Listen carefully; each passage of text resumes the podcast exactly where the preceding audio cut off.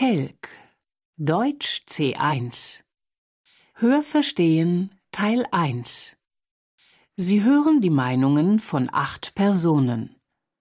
Sie hören die Meinungen nur einmal. Entscheiden Sie beim Hören, welche Aussage A bis J zu welcher Person passt. Zwei Aussagen passen nicht. Markieren Sie Ihre Lösungen für die Aufgaben 47 bis 54 auf dem Antwortbogen. Lesen Sie jetzt die Aussagen A bis J. Sie haben dazu eine Minute Zeit.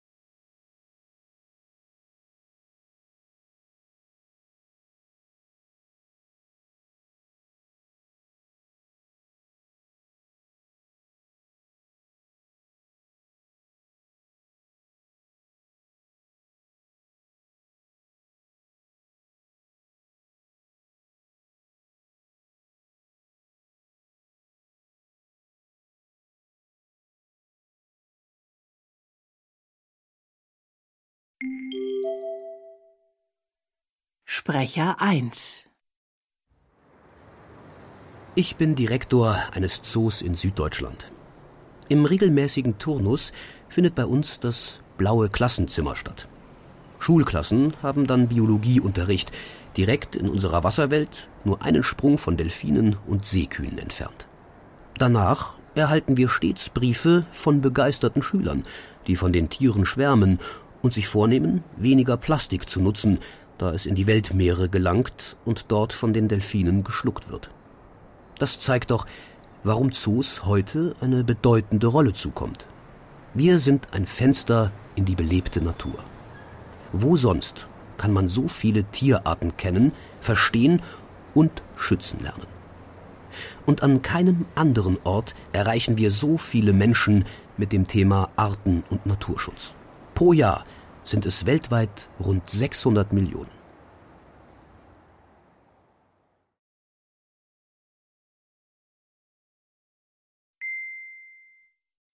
Sprecher 2 Wenn ich einen Zoo besuche, habe ich dabei immer gemischte Gefühle. Einerseits fasziniert mich die Vielfalt der Tierarten dort. Ich sehe zum Beispiel exotische Tiere, die ich sonst nur in Filmen sehen würde. Für einige Stunden bin ich dann in einer ganz anderen Welt. Lange hält diese Freude in der Regel nicht an, denn sehr schnell wird mir bewusst, dass ich nicht in der freien Natur bin, wo diese Tiere eigentlich hingehören, sondern in einem Unternehmen. Sie sind aus ihrem natürlichen Umfeld herausgerissen und zu einem Objekt degradiert, und ich bin ein Besucher. Oft drängt sich mir der Vergleich mit einem Museum auf, in dem die Besucher durch die Säle laufen und die Werke bestaunen. Wenn ich mir dann noch vorstelle, dass ein Zoo auch wirtschaftlich agieren und Besucher anlocken muss, um profitabel zu sein, dann ist meine Freude vollends getrübt. Schließlich müssen die Tiere gefüttert und die Angestellten bezahlt werden. Also ist der Zoo vergleichbar mit einem Betrieb und unterliegt denselben Gesetzmäßigkeiten.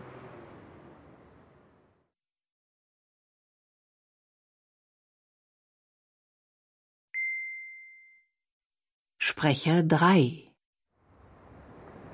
Ich finde es akzeptabel, wenn kleinere Tiere, die ohnehin nicht viel Platz brauchen, im Zoo gehalten werden. Insbesondere einheimische Tierarten scheinen sich oft mit den Umständen dort ganz gut arrangieren zu können. Für andere Zoobewohner ist die Haltung in Gefangenschaft jedoch eine Tortur. Regelrechte Tragödien spielen sich meiner Meinung nach in Delfinarien ab. Meeressäugetiere, allen voran Delfine, haben einen unbändigen Freiheitsdrang. Sie legen in der Natur locker 100 Kilometer am Tag zurück und tauchen bis zu 500 Meter tief. Sie in kleinen Becken zu halten, noch dazu für Vorführungen, ist schlichtweg Tierquälerei.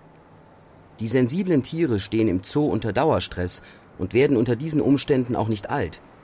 Sie gehören in die freie Natur.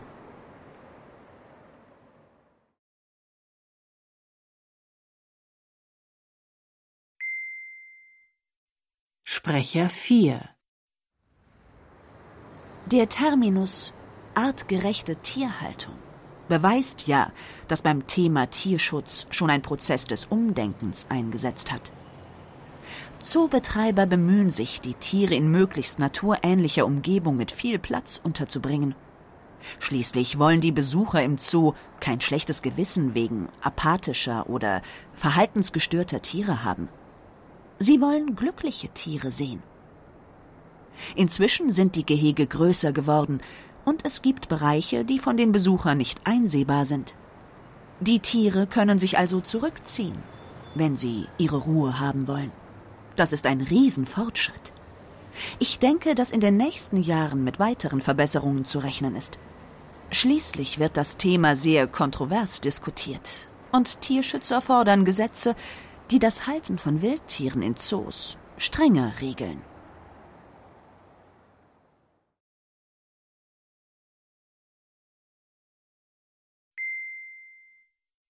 Sprecher 5 Früher handelten Zoos nach dem Motto, je mehr süße Tierbabys, desto besser. Dafür wurde gezüchtet, was das Zeug hält. Am liebsten solche Tiere, deren Nachwuchs besonders niedlich aussieht. In den letzten 20 bis 30 Jahren hat sich aber glücklicherweise eine Neuorientierung vollzogen. Die Einrichtung Zoo hat sich vom Ort der Beobachtung zum Artenschutzzentrum gewandelt.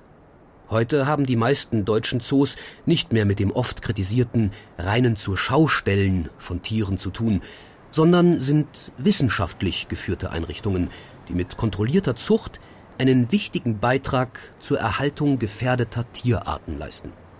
Allein durch diese Funktion sind Zoos aus meiner Sicht legitimiert.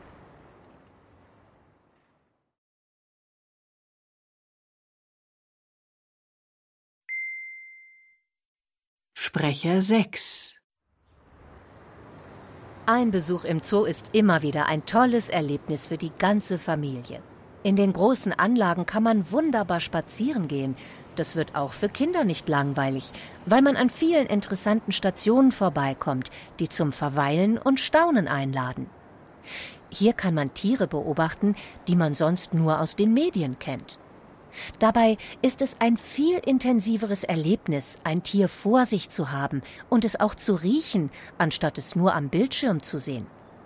Für die Kleinsten gibt es oft zusätzliche Angebote und Spielplätze. Hier können sie klettern, Tiere füttern und herumtoben, während sich die Eltern eine Pause auf der Parkbank gönnen.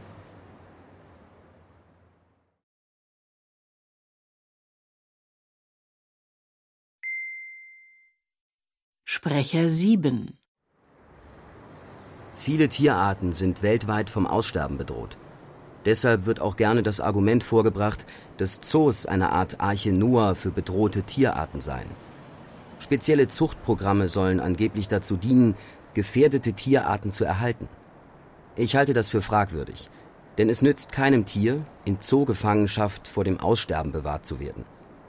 Tiere, die in Gefangenschaft geboren wurden, können nur selten wieder in die freie Wildbahn entlassen werden. Im Zoo verkümmern ihre Instinkte und die Tiere können wichtige Verhaltensweisen für ein Überleben in der Natur nicht erlernen. Es wäre daher viel sinnvoller und auch finanziell erheblich günstiger, die Tiere in ihren natürlichen Lebensräumen zu schützen.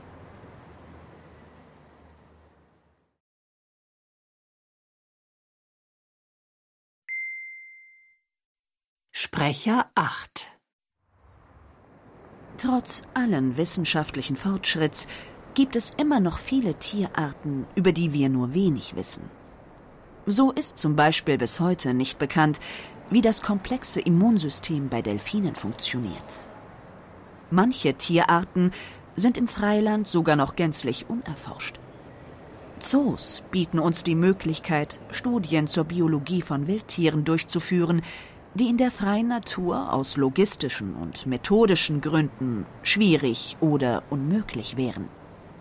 Im Zoo haben wir eingeschränkte, aber gut kontrollierbare Rahmenbedingungen, die für viele Untersuchungen eine ideale Voraussetzung sind. Außerdem können bestimmte Fragestellungen in Zusammenarbeit mit anderen europäischen Zoos in einem vergleichenden Ansatz untersucht werden. In vielen Bereichen finden internationale Kooperationen mit Universitäten oder anderen Institutionen statt. Die Wissenschaft profitiert in vielerlei Hinsicht von diesem Netzwerk, in dem Zoos eine unverzichtbare Rolle spielen.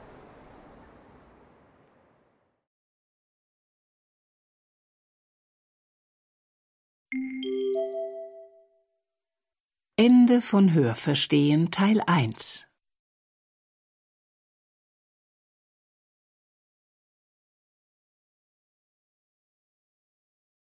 Hörverstehen Teil 2 Sie hören eine Radiosendung. Sie hören die Sendung nur einmal. Entscheiden Sie beim Hören, welche Aussage A, B oder C am besten passt. Markieren Sie Ihre Lösungen für die Aufgaben 55 bis 64 auf dem Antwortbogen. Lesen Sie jetzt die Aufgaben 55 bis 64. Sie haben dazu drei Minuten Zeit.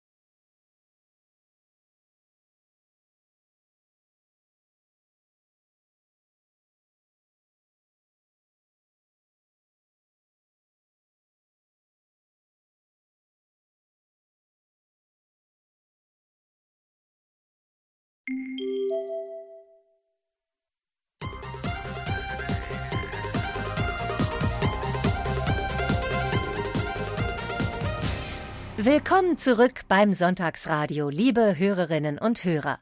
Ich bin Annette Engels. Pünktlich zu Beginn der Ferienzeit dreht sich bei uns heute alles um das Thema Urlaub. Dass die Deutschen ein reiselustiges Volk sind, ist kein Geheimnis. Aber wie sind sie denn wirklich so, die deutschen Touristen? Unser Gast, Oliver Rimbach, ist Reiseleiter und kennt vor allem Gruppenreisende ganz genau. Herzlich willkommen in der Sendung, Oliver Rimbach. Vielen Dank. Herr Rimbach, als Reiseleiter haben Sie schon hunderte Deutsche ins Ausland begleitet. Eine Frage vorweg. Wie machen Sie auf sich aufmerksam? Schirm oder Fähnchen? Weder noch. Deutsche Reiseleiter mögen keine Fähnchen. Bei chinesischen ist das anders. Wenn man in Peking am Sommerpalast unterwegs ist, sieht man sie in allen Farben. Ich trage farblich auffällige Kleidung, und zwar mehr oder weniger jeden Tag dieselbe.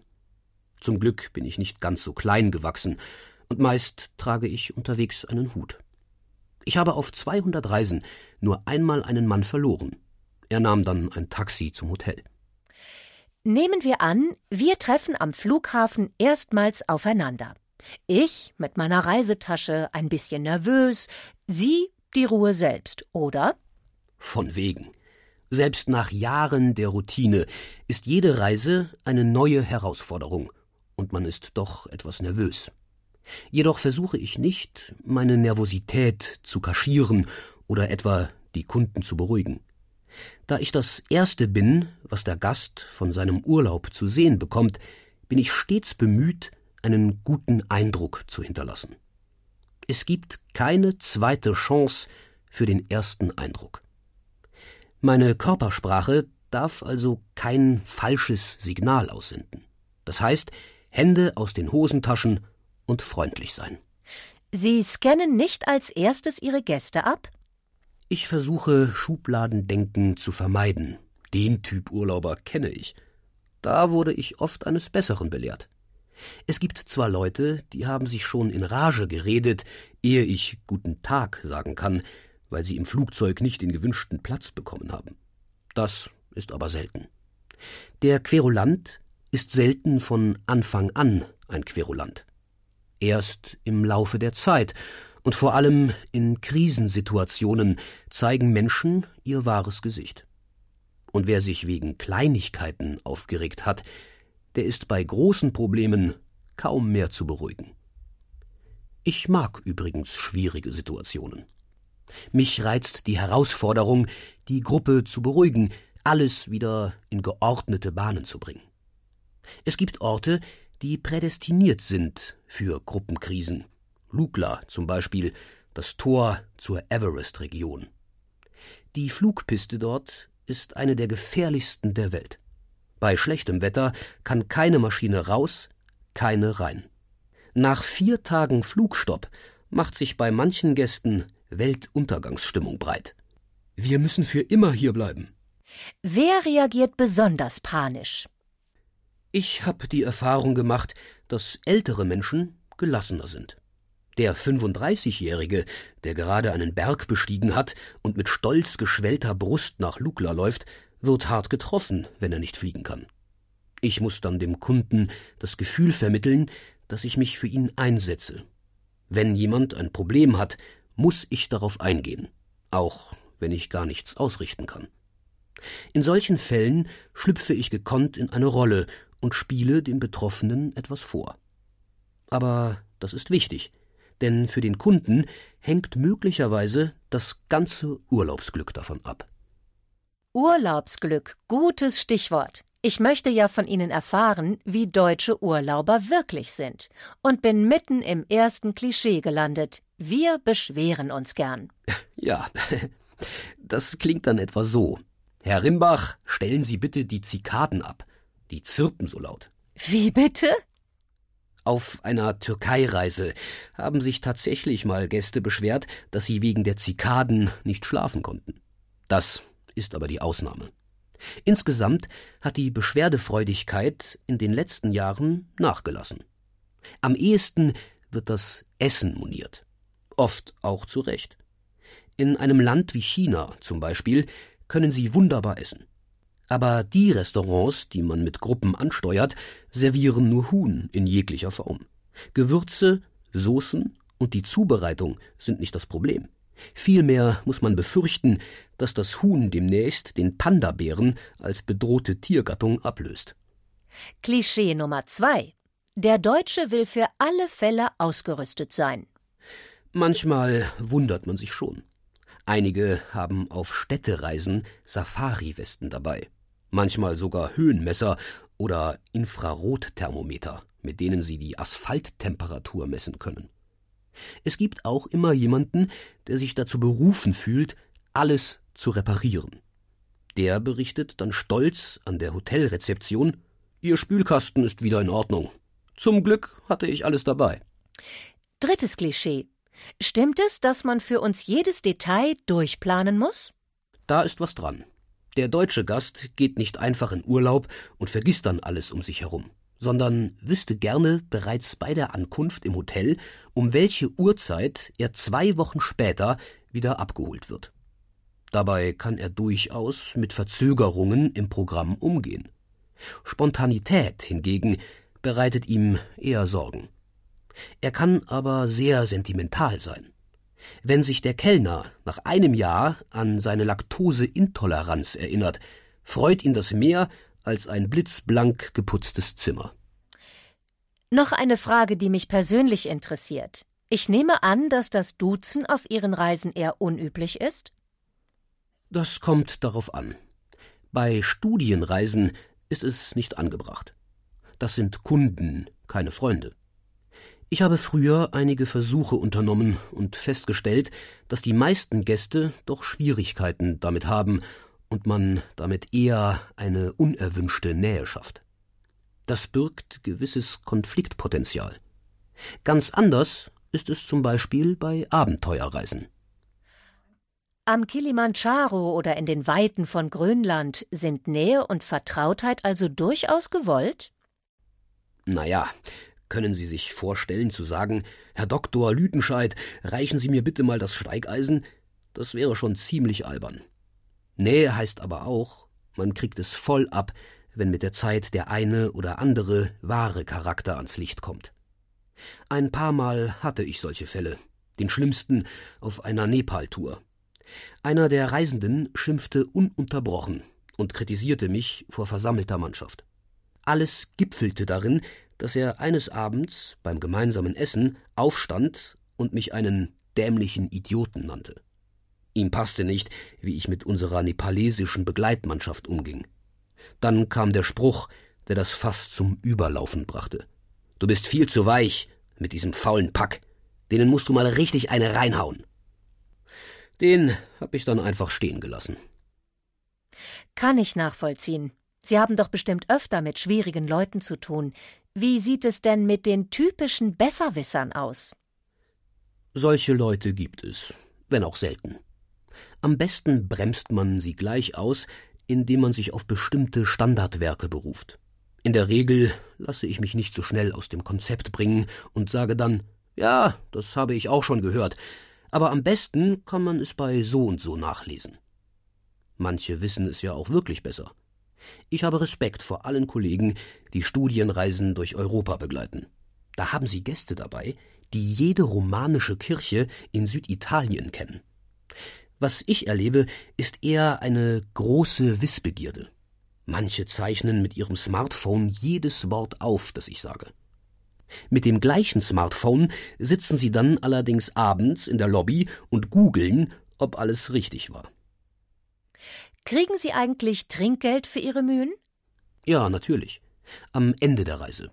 Manchmal in einem Sammelumschlag, meist von jedem einzeln. Ist das den Gästen nicht unangenehm? Wochenlang hat man sich dem Reiseleiter untergeordnet. Nun steckt man ihm gönnerhaft einen Geldschein zu. Wenn der Geldschein groß genug ist, muss das niemandem peinlich sein. Ich habe das Trinkgeld schon einmal verweigert, weil ich es beleidigend fand.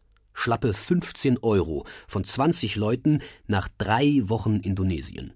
Das Geld habe ich demonstrativ in den Rote Kreuzkasten am Flughafen geworfen. Vielen Dank, Oliver Rimbach. Wir reden gleich weiter, aber jetzt gibt's erstmal Musik.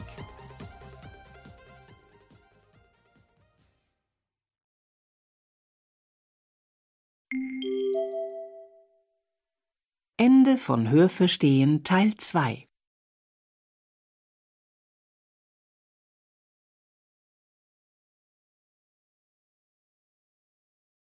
Hörverstehen Teil 3 Sie hören einen Vortrag.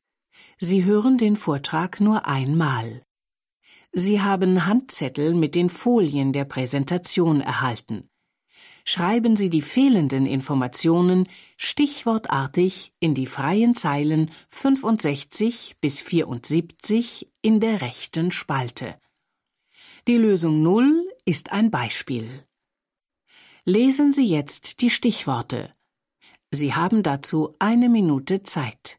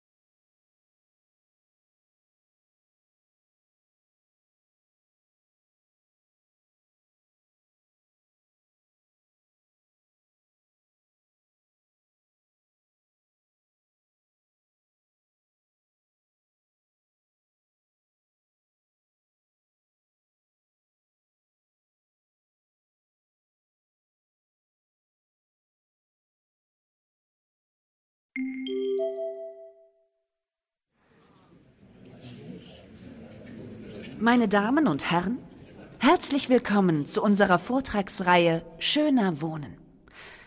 Es ist wirklich bemerkenswert, was Farbe alles kann. Behaglichkeit und Atmosphäre schaffen, Räumen Charakter verleihen, Wohnbereiche imposant und edel oder gemütlich und kuschelig wirken lassen.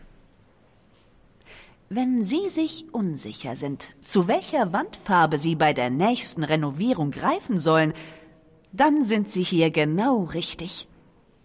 Unser heutiger Gast, Martin Wintermeyer, ist Innenarchitekt und hat sich auf das Thema Wohnen mit Farbe spezialisiert. Er wird heute für Sie das Geheimnis der Farben lüften. Herzlich willkommen, Martin Wintermeyer. Danke, vielen Dank. Ja, meine Damen und Herren, mit Farben lassen sich tatsächlich verblüffende Wirkungen zaubern. Es muss ja nicht gleich die knallrote Wand sein. Wer vom nichtssagenden Weiß genug hat, kann sich auch mit kleinen Farbtupfern vorwagen. In jedem Fall gibt es ein paar Faktoren, die Sie berücksichtigen sollten, bevor Sie zum Pinsel greifen. Kürzlich kam eine Kundin zu mir, nennen wir sie Frau Müller die ihr Wohnzimmer neu gestalten wollte. Sie hatte recht konkrete Vorstellungen. Eine natürliche und ruhige Farbe sollte es sein, auf dass der Raum einen heimeligen Charakter erhalte. An Optionen mangelte es nicht, und die Frau war wahrlich wählerisch. Wir entschieden uns schließlich für ein warmes Grün. Schaut man heute auf ihre Wand, schweift der Blick unwillkürlich vom Wohnraum durch das Glas der Terrassentür hinaus in den Garten. Wir haben auf diese Weise einen fließenden Übergang geschaffen, ein sanftes Hinübergleiten vom Inneren des Hauses in die Natur. Ein durchaus erwünschter Nebeneffekt der Farbgestaltung. Der Raum wirkt jetzt noch ein wenig größer, als er tatsächlich ist. Grün im Wohnzimmer ist nicht jedermanns Sache. Welche Farben der Mensch favorisiert, ist eine Frage persönlicher Vorlieben. Zwar liegen Blau und Rot seit jeher an der Spitze wenn in Umfragen die Lieblingsfarben der Deutschen ermittelt werden. Doch Blau ist nicht gleich Blau und Rot nicht gleich Rot. Mehr als neun Millionen Farbnuancen lassen sich mittlerweile unterscheiden. Wie Farben wirken, liegt, allen Urprägungen zum Trotz, auch im Auge des Betrachters. Dass sie wirken, daran herrscht kein Zweifel. Empfindungen werden beeinflusst, Gefühle ausgelöst, Stimmungen erzeugt. Meist fällt das Urteil intuitiv, angenehm oder unangenehm. In Räumen kann das schon mal bedeuten, will ich bleiben oder suche ich rasch wieder das Weite. Auch Weiß wirkt, aber es gehört meiner Meinung nach nicht auf Wände. Weiß zählt zu den unbunten Farben. Das sind jene, denen kein Buntton zugeordnet werden kann. Sie zeichnen sich vor allem dadurch aus, dass sie nicht zum Dialog einladen. Weiß, so bemerkte schon Kandinsky, sei wie ein großes Schweigen. Die Farbe sagt uns nichts.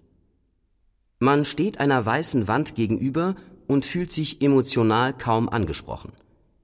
Die emotionale Leere lässt den Raum objektiv wirken, setzt aber keine Empfindungen frei. Selbstverständlich kann solch eine Wirkung auch gewünscht sein. In den meisten Fällen allerdings verfügen unbunte Räume nicht über eine nutzerfreundliche Aufenthaltsqualität. Als Ausweg für Weißliebhaber bietet sich sogenanntes Off-White an. Wärmeres Weiß, etwa Eierschalenfarben. Dass in vielen Wohnungen reines Weiß immer noch dominiert, ist wohl mit einer weit verbreiteten Unsicherheit zu erklären. Die Bewohner wollten wohl nichts falsch machen. Aus meiner Sicht liegen sie mit dieser Entscheidung allerdings gründlich daneben. Ob nun richtig oder falsch, in jedem Fall vergibt man die Chance, mehr Farbe ins Leben zu bringen. Dabei muss es nicht gleich kunterbunt zugehen um von der schier unerschöpflichen Vielfalt an Möglichkeiten zu profitieren. Wer einen Tapetenwechsel plant, sollte allerdings mit Bedacht vorgehen. Wie viel von welcher Farbe in welchem Zimmer auf welche Wand aufgetragen werden soll, hängt von den Dimensionen des jeweiligen Raumes und dessen Nutzung ab. Und natürlich von den Menschen, die sich dort aufhalten. Außerdem sollte die Entscheidung für eine Wandfarbe nicht losgelöst von Böden, Möbeln und anderen Einrichtungsutensilien getroffen werden. Eigentlich eine Selbstverständlichkeit, sollte man meinen. Doch nicht immer gelingt die Kombination so gut wie bei Frau Müller. In ihrem Wohnzimmer bilden weiße Schränke einen markanten Kontrast zur grünen Wand.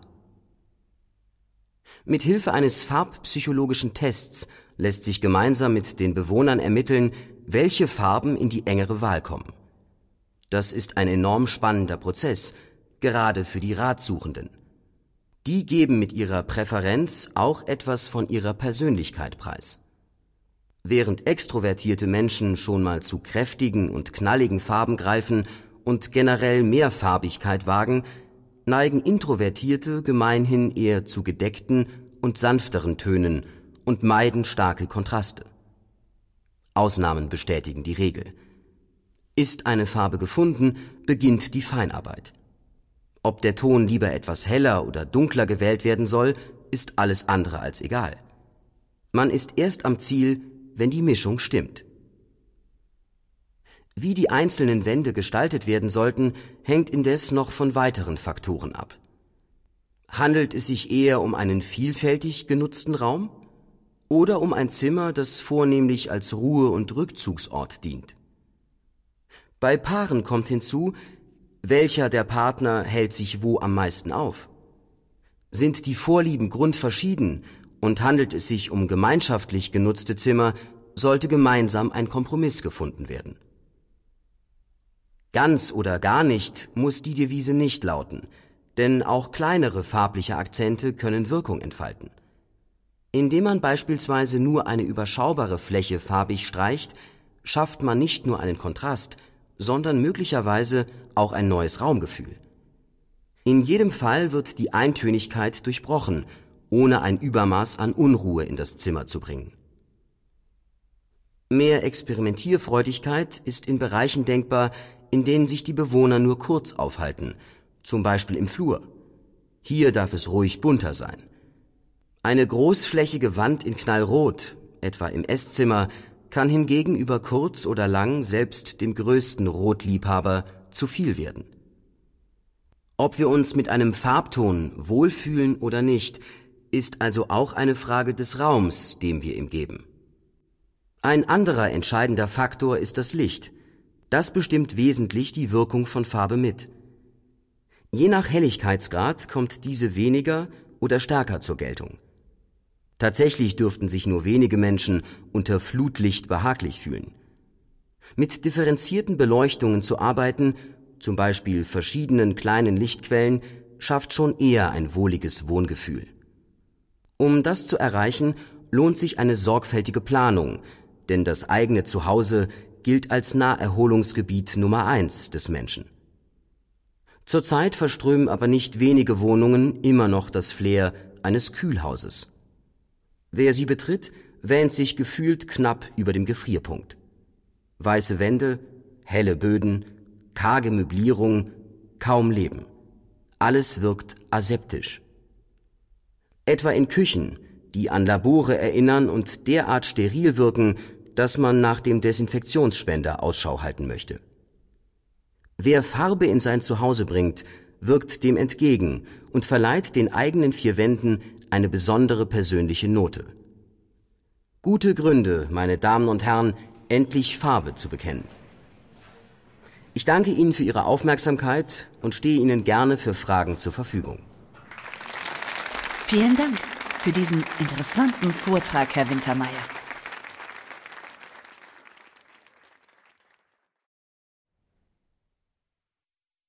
Sie haben jetzt fünf Minuten Zeit, um Ihre Lösungen auf den Antwortbogen zu übertragen.